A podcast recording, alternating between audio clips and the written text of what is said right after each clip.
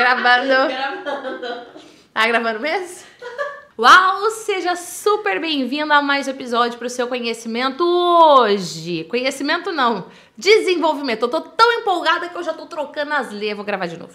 Uau! Seja super bem-vindo a mais esse episódio para o seu desenvolvimento hoje. Atendendo a pedidos, nós vamos falar sobre técnicas para dinâmicas de grupo que você pode utilizar tanto em treinamento quanto em palestras.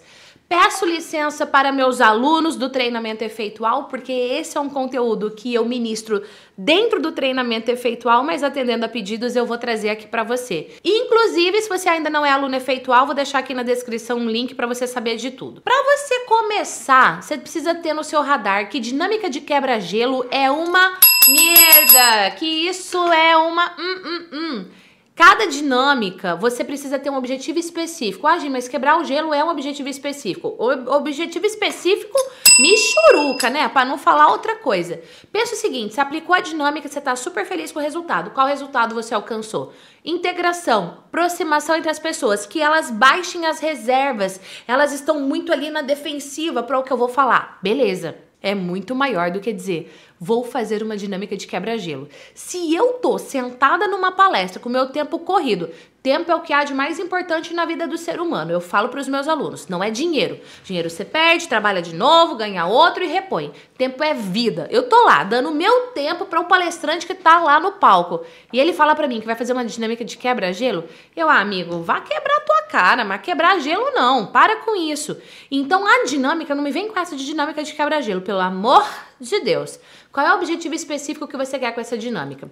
Dias atrás eu estava ministrando um treinamento para uma multinacional e o, o grande objetivo desse treinamento era trabalharmos a integração daquela área tem áreas com vários papéis diferentes, em países diferentes, tanto que em alguns momentos do treinamento eu hablé em espanhol porque eu estou melhorando meu espanhol, hoje melhor que ayer, hoje melhor que ayer, sempre.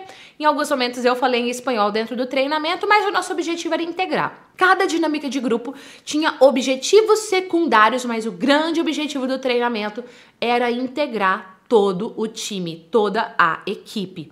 Então eu vou contar para você aqui três dinâmicas que eu utilizei e que sim, você pode utilizar. Primeira dinâmica que eu utilizei foi uma dinâmica aonde a gente foi para o ar livre. Óbvio que dentro da sala a gente fez toda uma preparação para isso. Então a gente sai da sala, vamos fazer atividades outdoor, que a gente chama de team building, e nessas atividades eu dividi o grupo em duas equipes. Então eu tinha equipe A e equipe B. Dentro da equipe A eu tinha turno A e turno B. Na equipe B, turno A e turno B, ou um e dois, do jeito que você preferir. E aí, quando eu soltava a prática, o turno A estava concorrendo com o turno A da outra equipe e assim consequentemente. Em nenhum momento eu falo que eu vou gerar competição, mas automaticamente, quando a gente divide as pessoas em equipe, elas começam a competir entre elas e isso é algo que eu trabalho no final.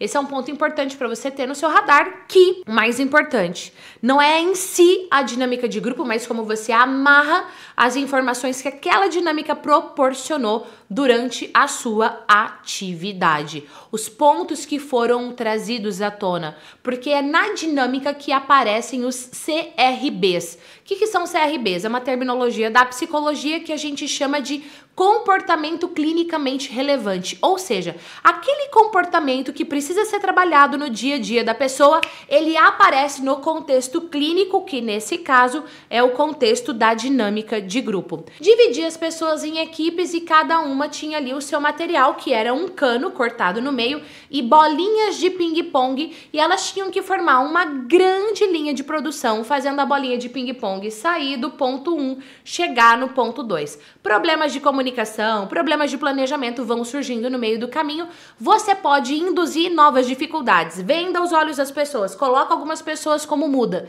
E você vai trabalhando como elas lidam com esses é, é, acidentes do dia a dia, coisas que elas não tinham ali no seu radar que iriam acontecer, mas acontece. A gente faz isso através dessa forma. Eles integram a pessoa, deixam a pessoa de fora. Como é que essa pessoa se sente? Quem é o líder que traz tudo para realmente alcançar o resultado? São pontos que você vai ser, você vai trabalhando no meio do processo. Essa dinâmica ainda que a gente chama aqui dentro da UAU Desenvolvimento Humano de linha de produção, você pode fazer fazer várias variações dela.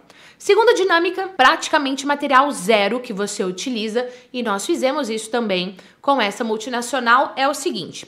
Você pega um barbante, pensa um rolo de barbante. Nesse rolo de barbante, você vai cortar ele em pedaços grandes.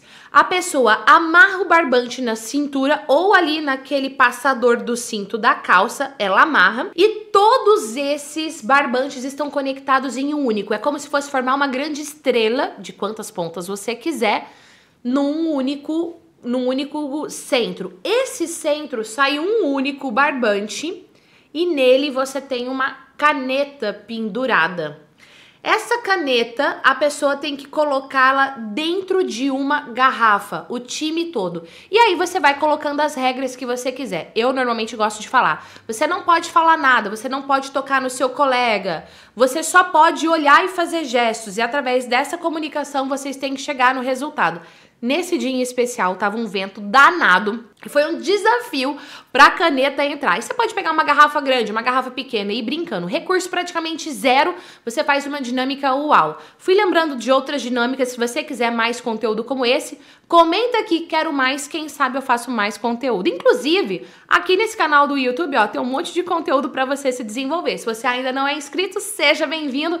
Toca aí no sininho, se inscreva, porque daí toda vez que tiver conteúdo novo, a própria plataforma te avisa. Gi, e qual foi a terceira dinâmica que você utilizou? Essa é uma dinâmica que eu explico minuciosamente dentro do treinamento efeitual. Para você saber mais sobre o treinamento efeitual, próxima turma, vou deixar o link aqui na descrição para você também. Gi do céu, mulher, mas não tô nem no nível de pensar em fazer um treinamento desse, eu, eu tenho receio. Fica tranquila, porque a primeira coisa que você vai aprender dentro do efeitual é como é que você se sente extremamente seguro para falar de forma em qualquer lugar. Qual foi a dinâmica? Eu coloco no slide, você pode brincando também do jeito que você quiser, perguntas. Então, por exemplo, tinha lá uma imagem de um símbolo de uma interrogação e eu explico. Essa dinâmica você vai andar pela sala e toda vez vai estar tá tocando uma música. Toda vez que a música parar, você vai fazer uma dupla ou trio, o que você quiser. Eu gosto de trabalhar em dupla ou trio. E você vai fazer uma dupla, vai olhar para o slide, no slide vai ter um tema de uma pergunta. E você tem um minuto para conversar com essa pessoa sobre esse tema. Quais são os temas? Os temas que você quiser. O meu objetivo era a integração deles, então as perguntas eram pessoais. Perguntas mais suaves, perguntas mais profundas, porque eu queria integrá-los, eu queria que eles se sentissem um único grupo. Slide na tela, ponto de interrogação, expliquei? Troca o slide, mesmo ponto de interrogação. Gi, como é que faz isso? No efeitual você aprende passo a passo. E aí entra uma música bem animada, porque se você é meu aluno, você sabe, música tem o poder de mudar o estado emocional de uma pessoa. Música animada, galera andando pela sala, eu passo o slide, paro a música, pergunta na tela. Eles formam a dupla ou o trio rapidamente, olham para a tela e falam sobre aquilo em um minuto. Eu vou sentindo. Se eu vejo que eles estão falando muito, eu deixo um pouquinho mais. Eu vou conduzindo o horário. Por isso eu não coloco o cronômetro na tela de forma nenhuma. Passo o slide de novo.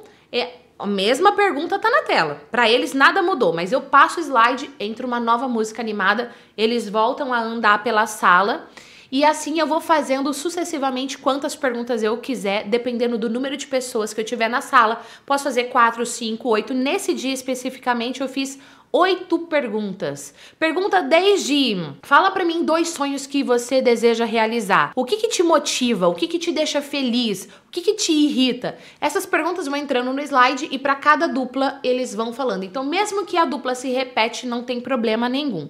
Você pode fazer um treinamento e uma palestra uau. Sempre foca no resultado que você quer gerar e, obviamente, se desenvolva, porque não tem resultado uau sem desenvolvimento. Conte comigo na sua jornada e aguarde o próximo episódio. Beijos e até lá. Tchau!